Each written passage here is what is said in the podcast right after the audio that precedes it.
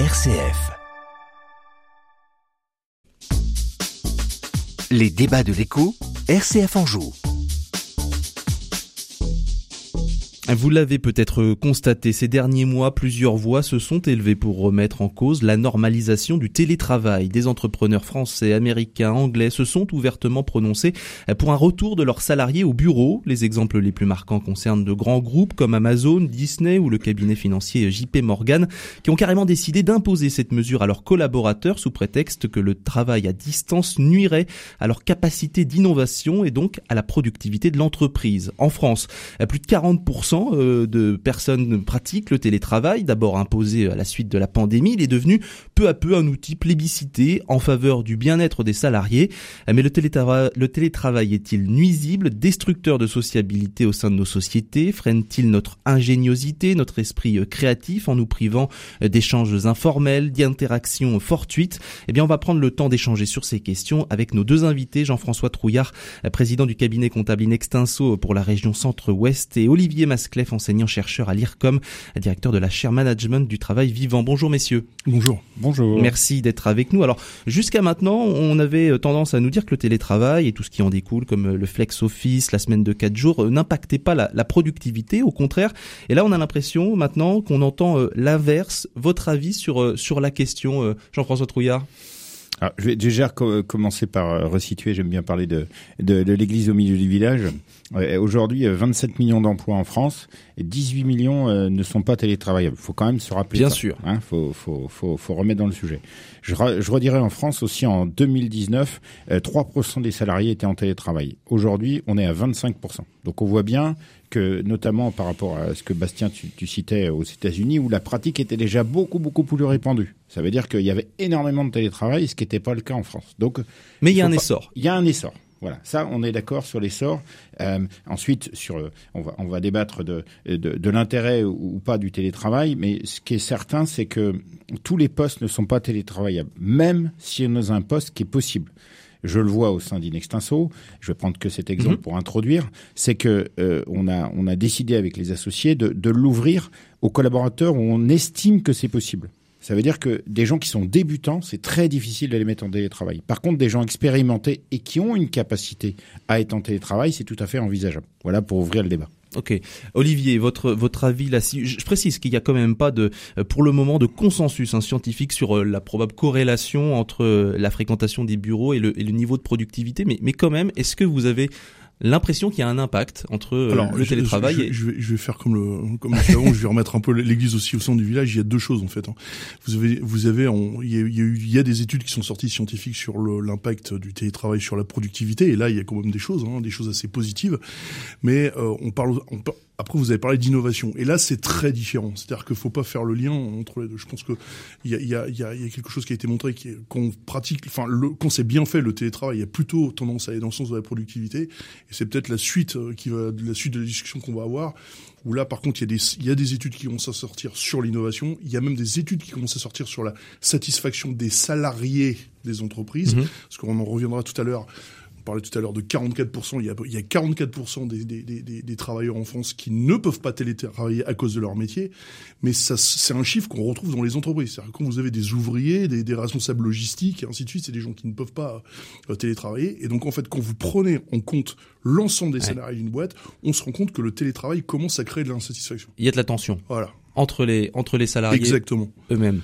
Ça, ça... en fait, je, si, si je veux, par rapport à la question que vous posiez tout à l'heure, c'est est-ce, est qu'on était allé trop vite hmm.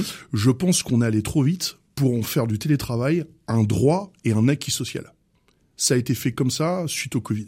Il y a eu une espèce de lobby énorme là-dessus, ce qui fait qu'on n'a pas envisagé le télétravail comme un moyen de production et pas et pas autrement.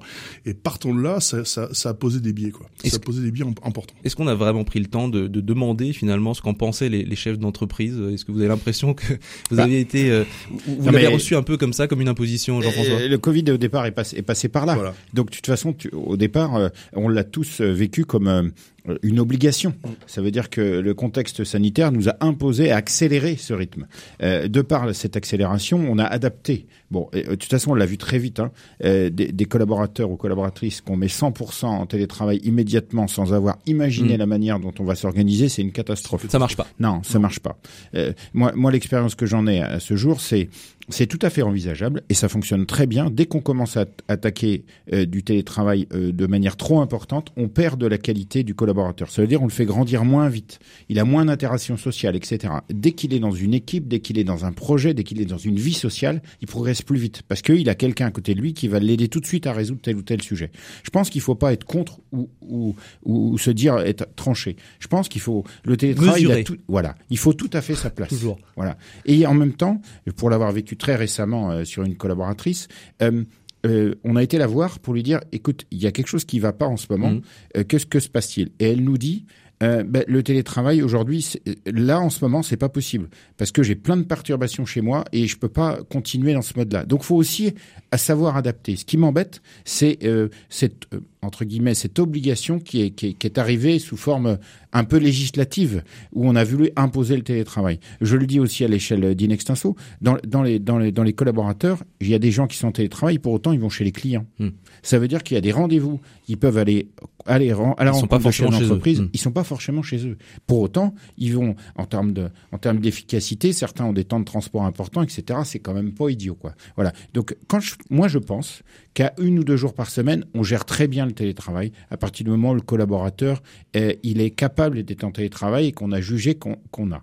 D'accord avec ça, Olivier? Oui, complètement. Je rajouterais une chose, c'est aussi que le, le, le travailleur soit d'accord. Ouais parce qu'il y a des études psychologiques aussi qui sortent. Bien sûr. Que euh, vous avez des personnes qui n'aiment pas ça, quoi. C'est-à-dire qui veulent une coupure entre la maison et le travail, qui ne supportent pas euh, de travailler chez eux ou qui n'ont pas le, le, coin dédié, quoi, pour pouvoir bosser. Il y en a qui voudraient choisir carrément euh, d'organiser librement leur semaine entre télétravail, travail au, bureau. Il y en a qui voudraient que l'entreprise les les aide pour financer du, du matériel de bureau chez eux. Enfin, on, en parlera aussi de ça. Ça, va, ça commence à aller loin. Je vais vous raconter une anecdote. Certains collaborateurs sont sont venus nous en disant écoutez, on aimerait bien avoir plus de télétravail et, donc euh, euh bah, on aimerait bien travailler de 5 heures du matin à 11 heures et euh, de travailler de telle heure à telle heure. Là, on commence à rentrer dans des sujets très compliqués parce que en face, chaque entrepreneur, chaque entreprise a des clients a des services à rendre, a de la production à faire. On peut pas enfin, on peut pas, on peut pas dire, par exemple, dans notre rôle, d'aller téléphoner à un chef d'entreprise à 5 heures du matin ou à 6 heures du matin.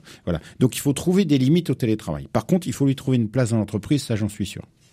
Juste, je voudrais vous faire réagir, notamment Olivier, sur euh, une étude qui a été menée en 2022 par l'université de Stanford. Les outils de communication à distance auraient un impact négatif sur la capacité de divergence et de créativité des équipes parce que on nous explique qu'avec un, un, un champ intentionnel réduit à un écran, un écran d'ordinateur, eh bien notre cerveau serait moins à même de pouvoir gérer de nouvelles associations d'idées. Je trouve ça intéressant. C'est pas, c'est pas encore quelque chose de, de, prouvé vraiment scientifiquement, mais je trouve ça intéressant d'entendre ça. Alors, euh, je suis pas étonné. Nous, euh, dans la chaire management en train de commencer un gros chantier sur la politique d'innovation chez Servier, donc on est au cœur du sujet. Alors son on bosse pas forcément sur le télétravail à proprement parler, mais mais on est on est on est, on est au cœur du truc. Justement, qu'est-ce qui fait que on a des nouvelles idées, des nouvelles molécules, des nouvelles. Est-ce que c'est pas justement le présentiel, le fait et, de et en fait, on se rend compte d'un truc, c'est que il y a un poids démentiel d'un certain nombre d'interactions qu'on va appeler des interactions euh, ordinaires, informelles peut-être? Euh, alors, il y a beaucoup d'informels, donc c'est c'est euh, c'est euh, c'est des post cafés, c'est des discussions, mais c'est mais c'est pas forcément l'informel, c'est-à-dire c'est des choses qui sont pas réglé à l'avance. Mhm. C'est d'un seul coup, vous avez une idée, vous prenez le téléphone, puis vous appelez le collègue qui est à l'autre bout du, qui est à l'autre bout du bâtiment, ou quelqu'un qui est sur un autre site. Et ça, ça donc, joue un... Donc ça, ça oui, c'est, c'est, c'est pas informel, mais c'est pas quelque chose qui est prévu, euh, comme quand on fait du télétravail, où on sait qu'on va avoir une réunion mhm, tel mhm. jour, telle heure, et voilà. Et, et, euh, et euh, quand, on, quand on commence à prendre des équipes soi-disant innovantes, ou dont la finalité est l'innovation, et que vous commencez à mettre euh, des, des taux de télétravail de deux jours, trois jours, quatre jours, c'est ce qui s'est passé chez Tesla en fait. C'est Elon Musk qui a réagi par rapport à ça. Eh bien, c'est très clair. Tous vos indicateurs sur l'innovation dégringolent. Donc ah, c'est un carnage. La, la question, c'est alors comment on fait vivre l'intelligence collective à voilà, distance L'intelligence collective à distance, on a beau faire, on est en train de redécouvrir ça. Alors nous, même dans notre dans notre centre là, on est en train de bosser là-dessus, on voit ça.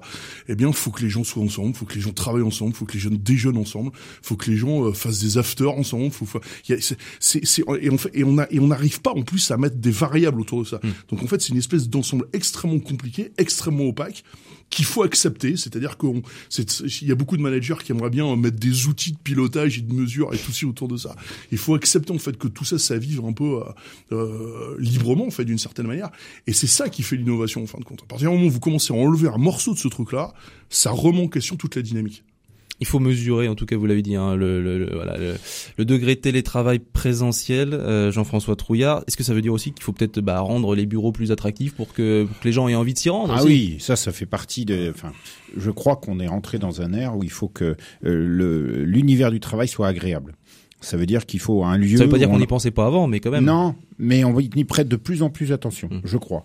Ça veut dire que d'imaginer euh, que le lieu de travail euh, est pas un lieu de vie euh, où il fait bon vivre, je pense que c'est plus être dans dans l'actualité du chef d'entreprise. Juste un petit mot sur une catégorie entre guillemets qu'on a qu'on a qu'on n'a pas cité là, c'est les managers, mmh.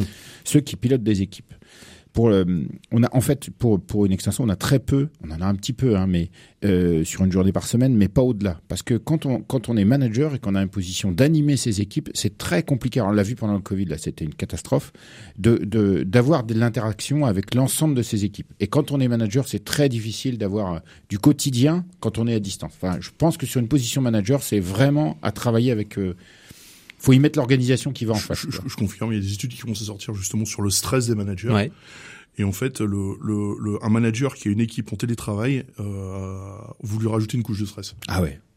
Ouais, c'est difficile. Hein. Voilà. Et ça, c'est mesuré. On commence à observer ça. Si vous voulez, quand, quand, si je reviens un peu, on était un, peu allé trop vite. Il y a eu toute une période, notamment juste après le Covid, où vous aviez eu un lobby énorme de, de, de, de gourous, de management, de d'académiques, je suis obligé de le dire, même si j'en fais partie, euh, de, de politiques, qui ont mis un carton, qui ont mis une pression sur le télétravail, mais uniquement du côté du, tra du travailleur mmh. et du travailleur capable de télétravailler. Oui, donc ça, ça réduit quand même la, académiquement parlant, scientifiquement parlant, on commence à avoir des études qui portent du côté de l'entreprise. Et là, on, et là, on voit, et là, on voit un prisme qui est complètement différent, quoi. Est-ce que, messieurs, est-ce que vous pensez qu'il est vraiment possible aujourd'hui de faire machine arrière quand on voit qu'aujourd'hui, euh, eh ben, c'est presque devenu, euh, c'est carrément devenu même le télétravail un argument pour pour recruter. Euh, Jean-François Trouillard, est-ce qu'on on peut faire machine arrière? Oui. Bah oui. Oui. Il suffit de, il suffit de l'expliquer, l'expérimenter. Hein, euh, moi, nous, on l'a ouvert à l'ensemble des collaborateurs pour ceux qui le souhaitent. Aujourd'hui, on n'a qu'à 27% de collaborateurs qui ont une journée de télétravail. Il y en a qui ont fait plus, qui sont revenus à, à moins? Oui, c'est ça. Ouais. C'est ça. Donc, euh, il faut pas. Euh, ce qui, ce qui m'inquiète peut-être, c'est que ça, ça devienne une règle ou une législation.